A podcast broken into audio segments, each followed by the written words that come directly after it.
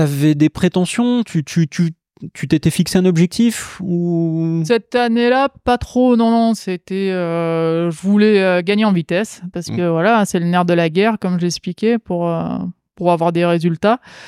Donc euh, j'avais un mécano qu'on a toujours dans le team, Cédric Martin, qui était euh, qui est vraiment pointu sur tout ce qui est réglage, suspension. Donc euh, on avait fait du bon boulot ensemble. euh, bah oui, sur tous les week-ends de course, même en dehors sur les entraînements. C'était euh, une année d'apprentissage pour gagner en vitesse. Mais par contre, après, euh, c'est devenu un objectif. Ouais. Ouais. Euh, c'est devenu un objectif, je sais pas, t'a- t'a- t'avais des trucs que tu voulais faire, enfin. des- En fait, euh, c'est devenu un objectif euh, après les championnats du monde qu'il y a eu à Lenzerheide en 2018. Il faudrait re-regarder euh, les temps inter, mais euh, je crois que jusqu'à mi-course, j'étais dans le vert, je ne me rappelle plus combien je suis parti, mais ça a dû me mettre euh, jusqu'à mi-course, peut-être deuxième ou troisième, jusqu'à temps que je crève. Et sachant que j'étais plus rapide sur le bas de la, de la piste, parce qu'il y avait un saut que je sautais et pas toutes les filles sautaient, même celles qui ont fini sur le podium. Ouais, là, ça a été euh, énormément de frustration et c'est devenu même une obsession. C'était, euh, non, mais là, il n'y a pas moyen. Je veux gagner une Coupe du Monde, quoi. Je veux être championne du monde de descente, mais. euh, à faire des shuttles trois fois par semaine. C'est, ça a été un budget entraînement on va dire, de novembre euh, 2018 euh, à février 2019, euh, c'était des vélo, vélo, vélo, vélo. Et Et alors, euh, qu'est-ce qui, qu'est-ce qui t'a arrêté là-dedans? Un arbre. Un arbre. Merde. non, on a, euh, je répète souvent à mes athlètes, euh, le plus est l'ennemi du bien. Et, euh, et c'est une réalité. C'est vrai que euh, j'en voulais trop. Et le fait de pas. Parce que je m'entraînais déjà seul, avec Cédric, mais sans entraîneur qui avait de regard externe, ben, c'était peut-être pas du 7 jours sur 7, mais euh, presque. Et euh, surtout, euh, je respectais pas de cycle d'entraînement avec des semaines de repos euh, imposées. Donc, j'ai gagné en vitesse énormément cet hiver-là. Je roulais avec plusieurs pilotes de renom. Mais j'ai pas su couper quand il fallait, quand la fatigue s'est installée, quand je suis arrivé à un pic de forme. Et euh, du coup, ouais, il y a une blessure euh, qui fait que voilà. Tu peux nous parler un peu de cette blessure? Oui, oui, c'est. Euh, je sais pas si tu veux les détails du crash ou euh, de l'après, du pendant, mais euh, il n'y a pas. Bah, en fait, alors les, les images, euh, on les a, euh, on les a vues. Euh, euh, J'aimerais que tu nous expliques un peu comment et pourquoi c'est arrivé à ce moment précis. C'est. Ouais, j'ai un peu détaillé avant. C'était, euh, je pense, un état de fatigue qui n'était pas percevable parce que perspective. Comment on peut dire? Ouais, perceptible. Ouais, perceptible, pas. C'était euh, des semaines d'entraînement pas mesurées, en fait, c'est-à-dire pas quantifiées. Et euh, quand je dis pas perspective, là, j'y arrive plus, je bug. oui, je pouvais pas m'en rendre compte à cause en fait de cette adrénaline que procure la descente. C'est-à-dire que d'un côté, j'étais fatigué parce que ça faisait des semaines que je coupais pas, que je m'entraînais. Mais de l'autre côté, j'avais euh, tellement l'envie de performer et euh, je roulais tellement en descente que je faisais de l'adrénaline, donc je me sentais pas fatigué pour autant. Et euh, du coup, euh, c'est vouloir plus. Euh, J'arrivais pas à me satisfaire de la vitesse que j'avais, alors que les pilotes avec qui je roulais à l'époque, il y avait Gaëtan Vigé, il y avait y a Pef qui était avec moi ce jour-là et qui me disait non mais ah, tu, tu vas vite quoi, t'as la vitesse, c'est bon. Mais pour moi, c'était jamais assez en fait. Hmm. Et alors, ce, ce moment, enfin, cet arbre, concrètement, qu'est-ce qui s'est passé?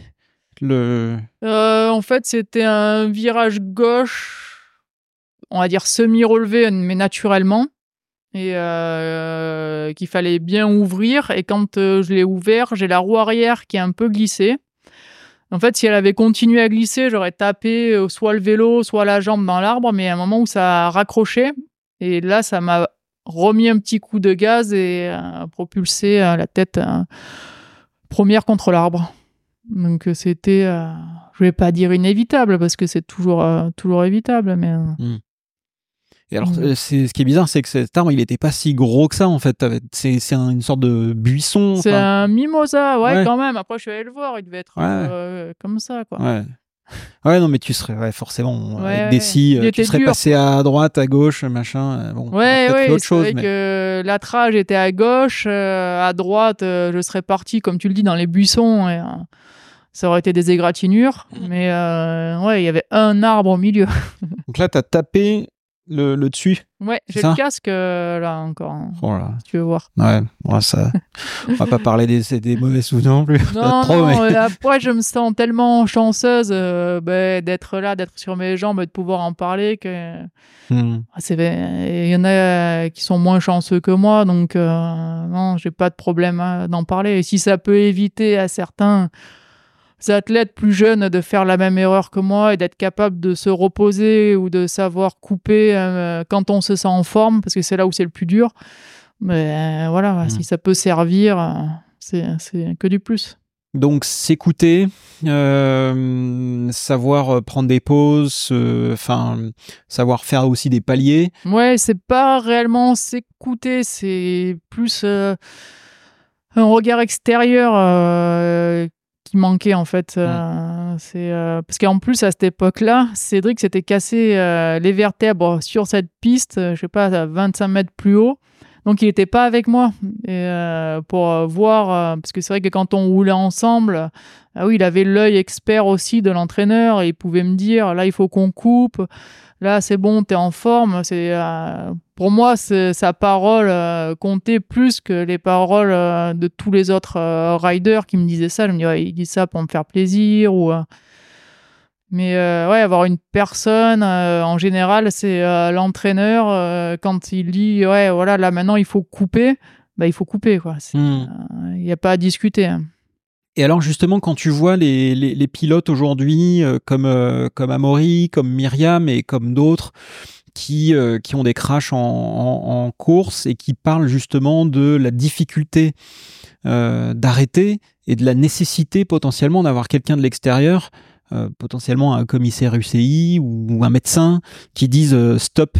Qu'est-ce que tu penses de ça? Ben, Je pense que oui, parce que si on reprend mon cas ce jour-là, pense que PEF euh, m'a sauvé la vie ou au moins m'a sauvé euh, ma mobilité, ma motricité parce que euh, ben, quand on a un crash comme ça en plein run, là, je reparle souvent de l'adrénaline, mais c'est vrai que ça inhibe beaucoup de choses, la mmh. douleur, c'est en particulier.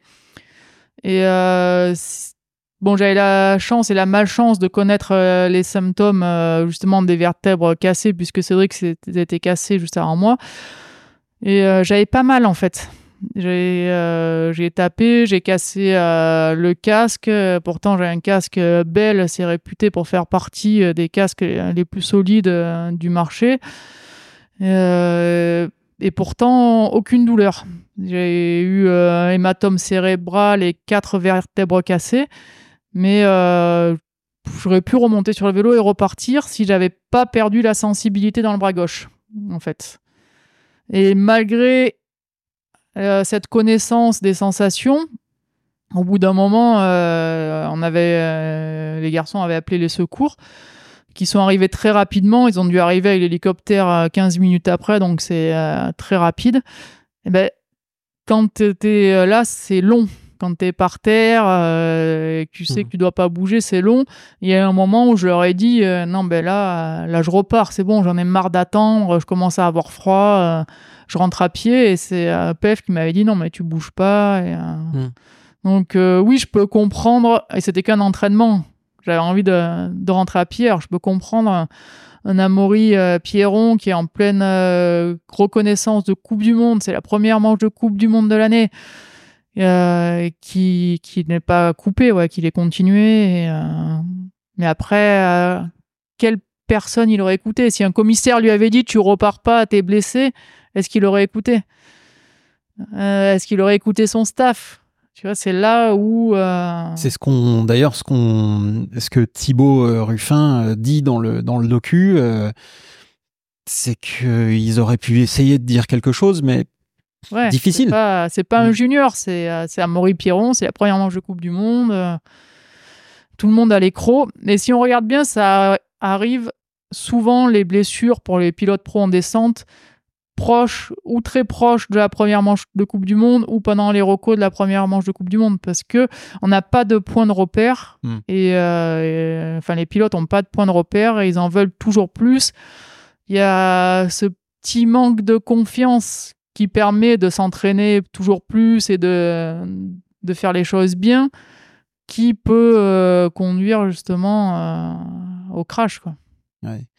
Et alors toi, euh, quand tu, je sais pas, rétrospectivement, quand tu regardes ton crash, et hum, est-ce que le crash de Cédric finalement t'a aidé à avoir les symptômes et à savoir un petit peu ce qui t'était arrivé ou? Oui, oui, bah, carrément. Hein, mmh. C'est, ça, parce que pour l'avoir accompagné à l'hôpital, lui, il a eu moins de chance que moi. L'hélicoptère n'était pas disponible. On a dû attendre l'ambulance qui a mis beaucoup plus de temps. Et il savait aussi ouais, qu'il avait les vertèbres cassées parce qu'il lui, il pouvait plus respirer, il n'aurait pas pu repartir. Mais euh, il a galéré un peu plus que moi parce que voilà, c'est l'ambulance qui est venue le chercher dans les chemins et, euh, mm. c'était un peu plus compliqué, ouais. Et toi, euh, à part ce que tu nous as déjà dit sur voilà sur le le, ressenti, etc., euh, justement s'arrêter. Est-ce que est-ce qu'il y a d'autres choses, d'autres enseignements que tu as tirés de cette expérience? Je sais pas, des grands enseignements, comme on dit parfois, mais euh, je sais pas, des, choses où tu te dis, bah ouais, là, tu vois, sur la vie, finalement, euh, je me prends moins le chou ou, ou autre chose. Oui, ça, c'est sûr que. on prend un peu plus de recul, mais après je sais que quand euh, j'ai pas attendu de plus avoir le corset pour remonter sur un vélo, c'est euh, quand c'est une passion, euh, quand je suis remonté sur le vélo, j'avais pas le physique, je tenais pas le guidon parce que j'avais j'ai mis deux ans à récupérer la sensibilité à, la main gauche, mais j'ai cette envie de rouler vite, elle est toujours là. Hmm. le sourire. Ouais, si j'avais eu 10 ans de moins, c'est sûr, j'aurais repris ma carrière, même après une blessure comme ça. Pour ceux qui n'ont que l'audio, je vous invite à aller voir ce moment. Notez le, sourire de Cécile qui, qui nous dit qu'elle aurait bien continué. Et justement, enfin, tu nous disais tout à l'heure que as arrêté, euh, ça a arrêté ta carrière, euh, enfin, euh, par, par force, on va dire. je sais pas, tu avais trois titres de championne du monde d'enduro à ce moment-là. Tu, te serais vu continuer longtemps encore ou? Non, j'avais pas j'avais pas de date limite de péremption, je crois. non, c'était peut-être qu'une euh, victoire en Coupe du Monde euh, ou un podium en championnat du monde de descente aurait fait que euh, ouais, me dire allez, c'est bon, j'arrête. Mais j'ai jamais prévu d'annoncer une fin de carrière, de faire un jubilé. De... Je suis passionné de vélo et surtout de VTT que ce soit all mountain, enduro, euh, descente. Et euh, je sais que toute ma vie, je roulerai. Et, euh, que ce soit en compétition ou pas en compétition, j'aurais pas eu besoin de, oui, d'annoncer ma fin de carrière en arrêtant la compétition, quoi qu'il arrive. Hmm. Donc, je le faisais pour moi. la descente, comme je l'ai dit au début, c'était une nouveauté. Euh, la, chance d'apprendre encore de mon sport, parce que mon sport c'est le VTT, et euh, c'est ce qu'il y a de plus grisant en fait euh, en tant qu'athlète, c'est d'apprendre toujours des, nouveaux, des nouvelles choses. C'est quand on arrive à apprendre de nos erreurs, c'est bien parce que des fois on les répète, mais ouais, hmm. c'était ce qui me motivait le plus. en cross, j'avais fait le tour et je savais ce qu'il fallait faire euh, pour rouler vite. Y a certains sacrifices euh, que j'aurais pas pu faire. J'étais arrivé, on va dire, à mon seuil euh, mental. C'était peut-être pas physique, c'était mental. Et oui, il y avait des choses que j'avais pas mis en place, mais parce que mentalement, j'aurais pas pu les mettre en place, trop contraignant. En enduro, j'apprenais toujours un peu, mais ça manquait peut-être un peu de défi à la fin. Hmm. Et en, en, descente, je suis arrivé, comme tu dis, en, en tant que privateur amateur où je comprenais rien au réglage, rien à la pression des pneus. Euh, J'imaginais même pas que la tension des rayons pouvait avoir euh, un impact aussi important sur euh, sur ce sport et euh, donc c'était un peu ce qui me motivait.